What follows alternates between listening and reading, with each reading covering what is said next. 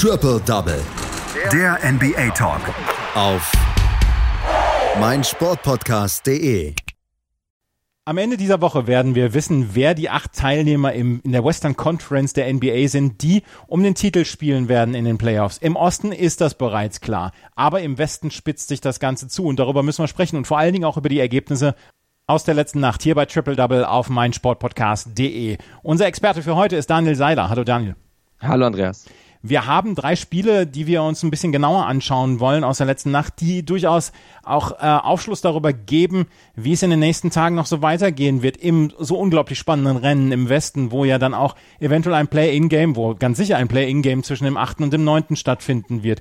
Die Portland Trailblazers haben noch Chancen auf diesen Platz acht Schrägstrich auf den letzten Platz in der Western Conference äh, für die Playoffs. Sie mussten gegen die Philadelphia 76ers antreten und am Ende musste ein Hero-Game ran von Damian Lillard, um den Sieg ja dann für die Portland Trailblazers sicherzustellen. 124 zu 121, Damian Lillard mit 51 Punkten.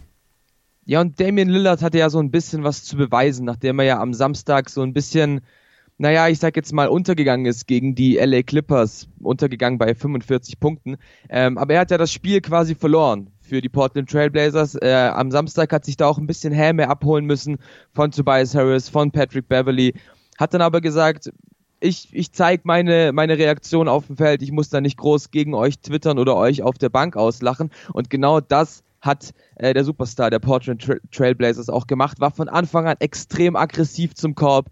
Er hat sich nicht stoppen lassen, egal von wem der Philadelphia 76ers schon frühe äh, Punkte bekommen, viele Drives zum, zum Korb und wie gut er aufgelegt war, zeigt er auch, dass er einmal Tobias Harris angeworfen hat und über seinen Kopf ging der Ball dann in den Korb. Also so ein Eigenkorb von Tobias Harris ging dann natürlich ähm, trotzdem aufs Konto von Damian Lillard.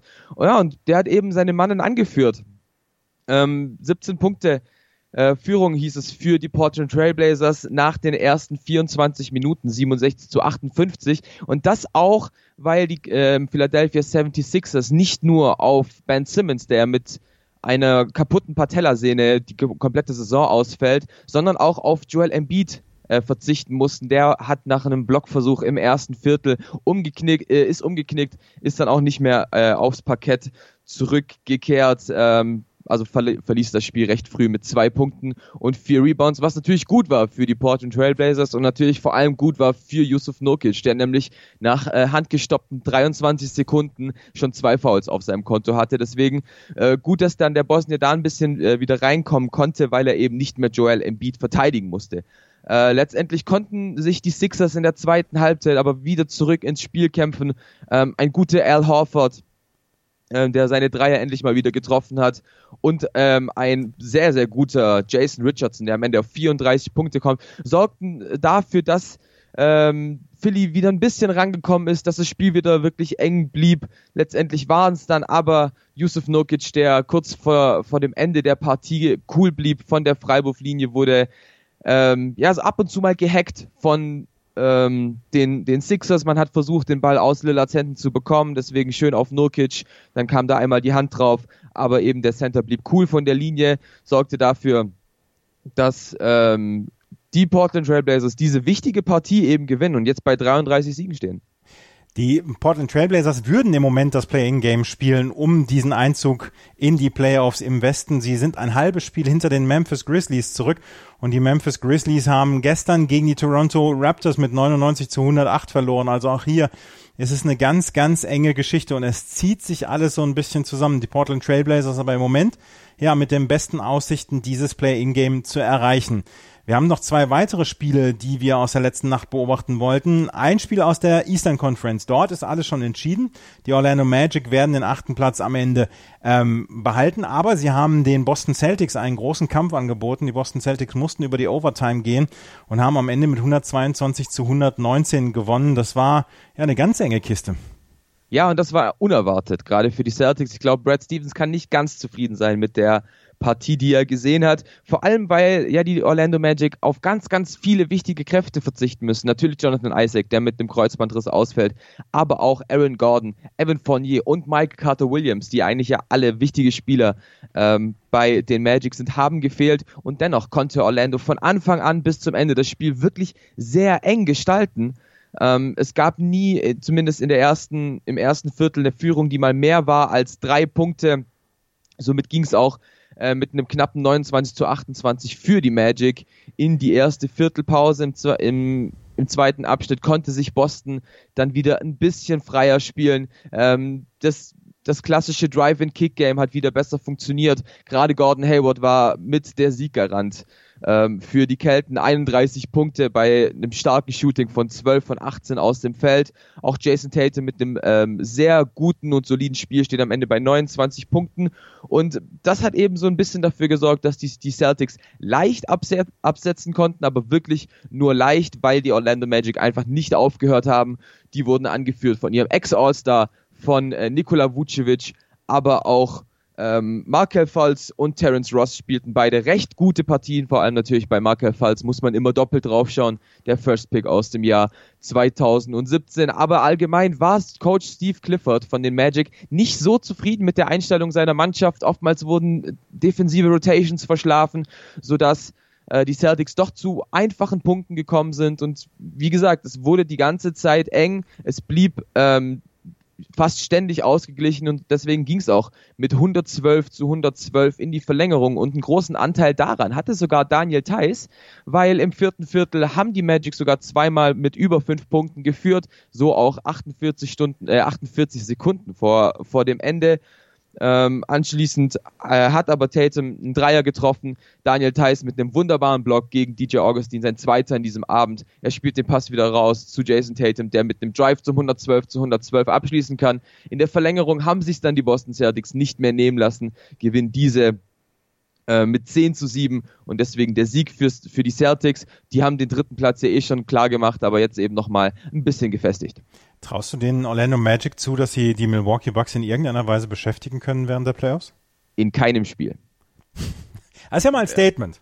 Also, also ich, ich fand es letztes Jahr ganz, ganz gut, als die Bucks gegen die Pistons in der ersten Runde gespielt haben. Da habe ich gesagt, die Pistons werden kein Spiel mit weniger als zehn Punkten verlieren und das glaube ich dieses Jahr auch. Ja. Bei den Magic. Kommen wir zurück auf den Westen, weil da ist die Ausgangsposition dann wirklich deutlich spannender. Auch die San Antonio Spurs wollen noch in die Playoffs. Sie werden es nicht schaffen, einen positiven Rekord hinzustellen. Das haben sie unter Greg Popovich in den letzten über 20 Jahren immer gemacht. Das werden sie nicht schaffen. Eventuell schaffen sie es aber in die Playoffs. Und dafür mussten, müssen sie gewinnen und dafür mussten sie auch letzte Nacht gewinnen. Und das haben sie getan bei den New Orleans Pelicans oder gegen die New Orleans Pelicans haben sie mit 122 zu 113 gewonnen und haben sich ihre kleine Chance erhalten, dann vielleicht das Play-in-Game äh, zu erreichen, um dann in die Playoffs zu kommen. Ja, und äh, die Spurs wären nicht die Spurs, wenn man sie abschreiben müsste. Ähm, ich habe selbst nicht mehr dran geglaubt, dass äh, das Team von Greg Popovich auch nur irgendeine Rolle spielen kann in diesen, bei diesen Seeding Games. Aber die Spurs stehen jetzt bei 4 zu 2 eben in diesen Seeding Games und deswegen stehen sie Stand jetzt, noch bevor Phoenix äh, heute Abend spielt, auf Rang 10 und sind eben in Schlagdistanz zu den Portland Trail Blazers und das einfach, weil man in wirklich in Veteranenmanier die New Orleans Pelicans geschlagen hat und das ging schon von Anfang an unfassbar gut. Ähm, die Spurs kamen ultra heiß in diese Partie, 3 zu 14 stand es äh, nach den ersten Minuten. Dann musste sich New Orleans erstmal ein bisschen fangen. Man, man kennt es ja wirklich aus der Bubble, dass New Orleans nicht gut in eine Partie kommt. Äh, die Mannschaft kann sich nicht so wirklich äh, fokussieren, um ähm, auf dem Stand genau da zu sein und die Leistung äh, abzurufen und allgemein dann noch diese ganzen Streitereien, die man bei den Pelicans ja schon hatte, um Zion Williamson, um JJ Reddick, halfen natürlich auch nicht. Zwar konnten die Pelicans wieder ein bisschen rankommen, also dieses 3 zu 14 wurde wieder egalisiert, aber letztendlich sind die Spurs trotzdem weggerannt, ähm, lagen zur Halbzeit mit 17 Zählern vorne, 65, ähm, nee, 62 zu 45 hieß es da. Und das einfach, weil die Pelicans nicht gut mit dem Ball umgegangen sind. Also sowohl Alonso Ball als auch Drew Holiday, die beiden wirklich guten Guard, haben kein Spiel gemacht. Äh, nur sieben beziehungsweise fünf Punkte, auch die Assist-Zahlen waren recht enttäuschend. Und das half eben den Spurs, um da eben, ich sage jetzt mal, eine ruhige Kugel zu schieben. Und das, obwohl im dritten Viertel die Pelicans wieder zurückkamen. Äh, einer der besten bei den Spurs mit Derek White hat sich leider verletzt mit einer Knieprellung, musste er raus. Deswegen konnten die Pelicans wieder mit einem starken dritten Viertel antworten, gewannen dies mit 32 zu 19. Äh, plötzlich waren wir nur noch bei vier Zählern ähm, Rückstand und dann kam sogar noch JJ Reddick, der die der seinen achten Dreier in dieser Partie getroffen hat. Für ihn ist es äh, ein Saisonrekord, ähm, um die Führung von nur noch auf 103 zu 100 zu stellen. Letztendlich kam dann aber, wie es kommen musste, DeMar DeRozan, der eine unfassbare ähm, Rolle in der Bubble spielt, erzielte 15 Punkte dann ähm, nach, nach dem Dreier von JJ Reddick. 8-0 Lauf der Spurs. Die Spurs rannten dann wieder weg und die Pelicans hatten keine Chance, wieder zurückzukommen. Und deswegen gewannen die Spurs dieses Spiel ähm, recht souverän und auch überzeugend.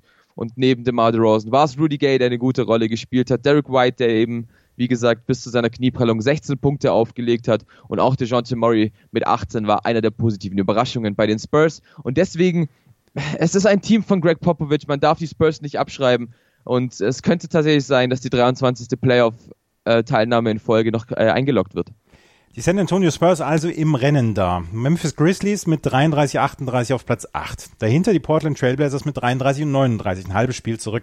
Dann die San Antonio Spurs mit 31 und 38, insgesamt ein Spiel zurück. Und dann noch die Phoenix Suns mit 31 und 39, jetzt anderthalb Spiele hinter den Memphis Grizzlies. Die New Orleans Pelicans sind draußen aus diesem Rennen. Sie können nicht mehr ähm, auf Platz 8 oder auf Platz 9 kommen. Heute Abend und morgen Abend wird es sich dann unter anderem auch für die Phoenix Suns entscheiden. Die spielen heute das einzige Spiel, was in irgendeiner Weise für dieses Seeding auf um Platz 8 dann entscheidend werden könnte. Sie spielen gegen die Philadelphia 76ers. Morgen geht es dann aber nochmal richtig ab mit ähm, dann Spielen unter anderem von den Phoenix Suns gegen die Philadelphia 76ers, mit den Houston Rockets, die gegen die San Antonio Spurs spielen, mit Portland, die gegen die Dallas Mavericks spielen. Und da sind dann nochmal drei Spiele dabei, die wirklich entscheidend sind um diesen Einzug auf Platz 8. Die Phoenix Suns als die große Überraschung bis jetzt in dieser Bubble haben alle fünf Spiele gewonnen. Sie werden wahrscheinlich alle acht Spiele gewinnen müssen, um diesen Platz 8 oder Platz 9 zu erreichen. Traust du ihnen das zu? Es, es ist schwer. Es ist schwer. Ähm, ich finde, also gerade was Devin Booker in dieser Bubble spielt, ist wirklich äh, überragend. Aber ob sie wirklich es schaffen, diese Pace durchzuhalten und dann noch die letzten drei Spiele, die es natürlich auch in sich haben. Ähm, gerade OKC, Philly und Dallas sind nicht die einfachsten Gegner. Also ich sag, sie gehen am Ende 6 und 2 und es reicht leicht nicht. Ich glaube auch, dass es nicht reichen wird, aber es ist eine gute Story. Voll. Also da kann man, da kann man auf jeden Fall nichts gegen sagen. Vor allem, es wurde ja sehr kritisiert, warum die NBA die Phoenix Suns noch mitgenommen hat, ähm, ob, es überhaupt nötig wäre. Und jetzt ist, sind die, haben die Phoenix Suns nichts damit zu tun, als eines der ersten Teams auszuscheiden, sondern sind eben wirklich bis zum letzten Spieltag ähm, um dieses Play-In-Tournament noch drin. Und deswegen ist es für mich äh, das Highlight der Bubble bisher, äh, die Leistung der Phoenix Suns. Das hat man in den letzten zehn Jahren auch eher selten gesagt, dass die Phoenix Suns das, das Highlight sind. Das stimmt allerdings. Das war der Überblick über die Sonntagspartien der NBA. Wir werden morgen auch nochmal darüber sprechen, über das Spiel unter anderem der Phoenix Suns, die heute Abend spielen werden. Und dann schauen wir Ende der Woche mal drauf, wer sich dann am Ende qualifiziert hat im Westen, in dem doch so sehr unterhaltsamen Rennen um den letzten Playoff-Platz im Westen. Und dann gehen endlich die Playoffs los. Das war Daniel Seiler mit seiner Expertise zum gestrigen Sonntag. Danke, Daniel. Ich freue mich sehr auf die Playoffs. Vielen Dank. Triple Double. Der NBA Talk. Auf meinsportpodcast.de.